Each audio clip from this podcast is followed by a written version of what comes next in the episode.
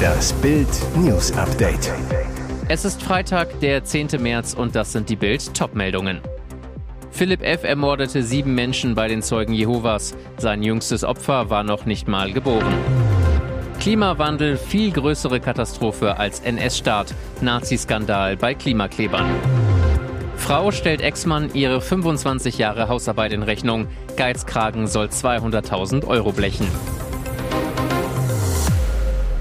Nach der tödlichen Gewalttat in Gemeinderäumen der Zeugen Jehovas in Hamburg sind auf einer Pressekonferenz von Polizei und Innenbehörde am Freitagmittag weitere Details zu den getöteten Personen und dem mutmaßlichen Täter bekannt geworden.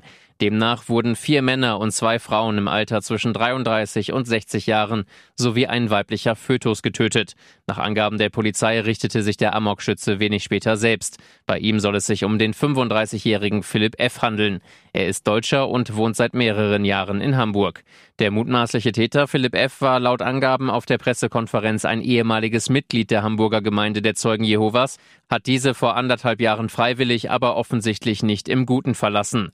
In Hamburg beantragte der Unternehmensberater, der sich in ein Bürogebäude einmietete, im vergangenen Jahr eine Waffenbesitzkarte. Nach den Schüssen, für die F eine Pistole der Marke Heckler und Koch nutzte, fand die Polizei laut Staatsanwaltschaft in seiner Wohnung auch eine größere Menge Munition. Ralf Peter Anders von der Staatsanwaltschaft sprach am Freitag von 15 geladenen Magazinen mit jeweils 15 Patronen und vier Schachteln Munition mit weiteren 200 Patronen. Außerdem wurden Laptops und Smartphones sichergestellt, die noch ausgewertet werden.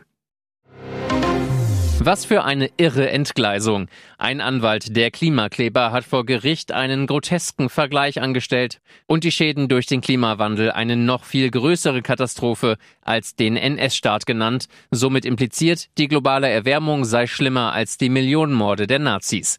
Die Mitbegründerin und Sprecherin der Klimaaktivisten Letzte Generation, Carla Hinrichs, musste sich nach einer Straßenblockade in Berlin vor Gericht verantworten. Hinrichs Anwalt, der Strafrechtler Gerd Winter, sagte, meine Generation hat ihre Eltern gefragt, habt ihr den NS-Staat toleriert oder gar unterstützt? Oder habt ihr Handlungsspielräume, ihn zu bekämpfen, ausgenutzt? Und weiter, diese Frage stellt sich neu mit der noch viel größeren Katastrophe, die auf uns zukommt, und sie wird auch Ihnen, Herr Vorsitzender, gestellt werden. Der Klimawandel, eine noch viel größere Katastrophe, soll wohl bedeuten, dass die radikalen Protestaktionen dagegen vergleichbar seien mit dem Widerstand gegen das NS-Regime. Eine unfassbare Relativierung der NS-Verbrechen. Zum aktuellen Prozess kam es, weil Staatsanwaltschaft und Gericht unterschiedlicher Auffassung über die Höhe der Geldstrafe wegen Nötigung gegen Carla Hinrichs waren. Letztlich wurde sie zu 600 Euro Strafe verurteilt. Der Iran und Saudi-Arabien wollen nach jahrelangem Konflikt ihre diplomatischen Beziehungen wiederherstellen. In einem ersten Schritt wollen sich die Außenminister der rivalisierenden Länder treffen, wie die staatlichen Nachrichtenagenturen beider Länder am Freitag berichteten. Demnach unterzeichneten hochrangige Regierungsvertreter in China eine entsprechende Übereinkunft. Das sunnitische Saudi-Arabien und der mehrheitlich schiitische Iran unterhielten in den vergangenen Jahren keine diplomatischen Beziehungen. Beide Länder ringen in der Region um politischen und militärischen Einfluss. Riyadh hatte die offiziellen Kontakte mit Teheran im Januar 2016 gekappt, als Reaktion auf einen Angriff iranischer Demonstranten auf die saudische Botschaft im Iran. Ausgelöst wurden die Proteste durch die Hinrichtung eines prominenten schiitischen Geistlichen in Saudi-Arabien. Ihre Rivalität trugen die beiden Staaten in den vergangenen Jahren auch bei militärischen Konflikten in der Region aus, etwa im Jemen.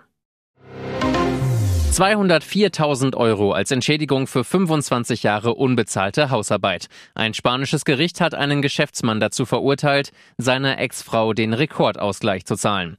Ich habe mich dafür entschieden, meine beiden Töchter großzuziehen, mich um meinen Mann zu kümmern und dafür zu sorgen, dass das Haus immer tadellos ist, sagte die geschiedene Ivana Moral der spanischen Zeitung News.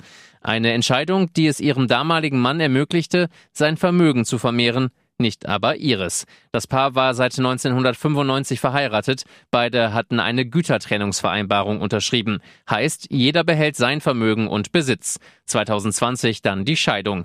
Ivana Moral, er hat alles behalten und ich hatte nichts. Ich war auf allen Ebenen ein abhängiger Mensch. Ivana war damals 45 Jahre alt und ohne Berufserfahrung. Es sei ein langwieriger Prozess gewesen, bis sie erkannt habe, dass Hausarbeit ein Job ist wie jeder andere. Im Prozess wurde klar, wie erfolgreich Ivanas Mann während der Ehe war. Er baute ein erfolgreiches Fitnessunternehmen auf, konnte sich Autos wie Porsche Cayenne, Range Rover und BMW Motorräder leisten. Er leistete sich zum Beispiel auch einen 400 Euro teuren Motorradhelm, verweigerte aber seiner ältesten Tochter, ihr das Studium zu finanzieren. Und jetzt weitere wichtige Meldungen des Tages vom Bild Newsdesk. Es geht um Bier, Meisterschaft und Rettungskampf. All das, wofür die Fußballherzen im Pott pulsieren. Vom 100. Pott-Derby zwischen Schalke und Dortmund beantwortet Bild die wichtigsten Fragen. Alkoholverbot in der Arena. Warum dürfen VIP-Fans trotzdem trinken? Die härtesten Anhänger beider Vereine müssen trocken bleiben, doch in den gut beheizten Logen wird Bier fließen. Begründung, ausschließlich der Verkauf von Alkohol sei untersagt. Pech gehabt, wer sich in diesen Zeiten keine VIP-Karte leisten kann. Fanärger aus aus der Nordkurve ist programmiert. Kann Reis Derby? Und wie? Schalkes Trainer Thomas Reis verlor noch nie gegen den BVB. Vergangene Saison holte er mit Bochum vier Punkte. Ist Kobel wieder fit? Dortmunds Torhüter Gregor Kobel saß zuletzt zweimal angeschlagen draußen. Tendenz, der Schweizer schafft es wieder nicht, steht dann aber gegen Köln in der Startelf. Im Derby würde wieder Alexander Meyer spielen. Wo läuft der Pottgipfel im TV? Ab 17.30 Uhr bei Sky. Als Experten analysieren Julia Simic und Lothar Matthäus für den Bezahlsender. Sebastian Hellmann moderiert, Wolf Christoph Fuß kommentiert. Spionagealarm. Das kommunistische China könnte dank einer App Millionen Handys kontrollieren. Dies sagte Chris Wray, Chef des US-Inlandsgeheimdiensts FBI vor dem Geheimdienstausschuss des US-Senats. Gemeint die unter Kindern und Jugendlichen populäre Video-App TikTok, die auch in Deutschland jeden Tag millionenfach genutzt wird. Bereits im Dezember warnte FBI-Chef Ray, dass die chinesische Regierung bereits den Algorithmus der TikTok-App kontrolliert, der darüber entscheidet, welche Videos den Nutzern vorgeschlagen werden werden. Dies mache es Peking möglich, die Nutzer zu beeinflussen, ihr Verhalten in der App zu manipulieren. Zudem habe die China-Diktatur die Möglichkeit, Nutzerdaten zu sammeln. Mehr noch, der FBI-Boss äußerte seine Sorge, dass China seinen Einfluss auf die erfolgreiche App nutzen könnte, um die amerikanische Gesellschaft zu spalten. Denn auch in den USA gehört TikTok zu den beliebtesten und meistgenutzten Apps überhaupt. Täglich werden milliardenfach Videos über die App abgerufen. Das Manipulationspotenzial ist gewaltig. TikTok bestreitet, von der chinesischen Regierung beeinflusst zu werden und beharrt darauf, strengstens den Datenschutz und die Privatsphäre ihrer Nutzer zu schützen.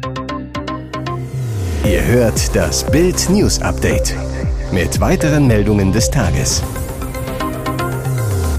Irrer Auftritt an der Front. Russenkommandeur blamiert Putin.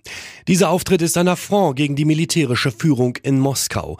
Russensöldnerchef Jewgeni Prigoschin hat sich im gerade erst von seinen Kämpfern besetzten östlichen Zentrum der umkämpften Frontstadt Bachmut gezeigt. Damit blamiert er den Kreml, aber auch für Kiew ist der Auftritt äußerst unangenehm. Denn Prigoschin, Chef der Söldnergruppe Wagner, ließ sich in Bachmut vor einem Denkmal an den großen Vaterländischen Krieg der Sowjetunion fotografieren und filmen. Dabei richtete er einige Worte an den ukrainischen Präsidenten Volodymyr Zelensky und lobte ihn für die Entscheidung, Bachmut nicht aufzugeben, sondern weiter um die Stadt zu kämpfen. Ein vergiftetes Lob warf er ihm doch auch vor, Kinder und alte Leute gegen seine Söldnerbande einzusetzen. Hier ist das Bild News Update. Und das ist heute auch noch hörenswert. Jetzt macht Robert Habeck endgültig ernst mit dem Verbot von Öl- und Gasheizungen. Bild erfuhr, der Wirtschaftsminister hat den entsprechenden Gesetzentwurf von 95 Seiten an die Ministerkollegen verschickt. Inhalt Ab 2024 Einbauverbot von Öl- und Gasheizungen. Ab 2045 soll dann ein bundesweites Komplettverbot gelten. Habeck will zugleich den Einbau von Wärmepumpen, Biokesseln etc. massiv fördern. Je nach Einkommen sollen Haushalte Zuschüsse, Kredite und steuerliche Förderung erhalten. Was Habeck verschweigt, was der Heizhammer Eigentümer und Mieter insgesamt kosten wird. Unter Punkt E Erfüllungsaufwand für Bürgerinnen und Bürger heißt es im Entwurf nur, wird nachgereicht. Die Regierung plant einen Heizhammer und sagt nicht, wie teuer es wird. Dafür hat das Wirtschaftsinstitut RWI nachgerechnet. Experte Professor Manuel Frondel kommt auf Kosten von einer Billion Euro. Macht umgerechnet 12.500 Euro für jeden Bundesbürger. Entsprechend gibt es bereits Widerstand. Nach Bildinformationen wird unter anderem Finanzminister Christian Lindner das Gesetz so nicht mittragen und dringt auf zahlreiche Änderungen. Unter anderem soll es kein konkretes Verbot zum Beispiel für Gasheizungen geben. Bayern Ehrenpräsident poltert sich in Rage. Hoeneß attackiert ARD und ZDF. Ex-Bayern-Präsident Uli Hoeneß war am Donnerstagabend bei einem Talk auf der Münchner Makler- und Mehrfachagentenmesse. Als es um die kritische Berichterstattung der öffentlich-rechtlichen Fernsehsender rund um die WM in Katar ging, polterte der Ehrenpräsident mal wieder los. Hoeneß, wenn ich die FIFA wäre, würde ich ARD und ZDF keine WM-Rechte mehr geben. Rums. Der Ex-Boss weiter. Da wurde bis zehn Minuten vor dem ersten Spiel über Menschenrechte gesprochen. Die sind natürlich wichtig. Ich bin ein großer Freund der Menschenrechte. Aber irgendwann muss der Moment kommen, an dem es um Fußball geht. Einmal in Rage polterte Hoeneß weiter. Dass in Katar viele Probleme zu lösen sind, ist gar keine Frage. Aber so schlimm, wie die deutschen Medien die WM im Vorfeld gemacht haben, das hat die Öffentlichkeit um ein wunderbares Erlebnis gebracht. Mir geht es auf die Nerven, wie sich die Deutschen momentan auf der ganzen Welt gerieren. Wir haben selbst genügend Probleme zu lösen.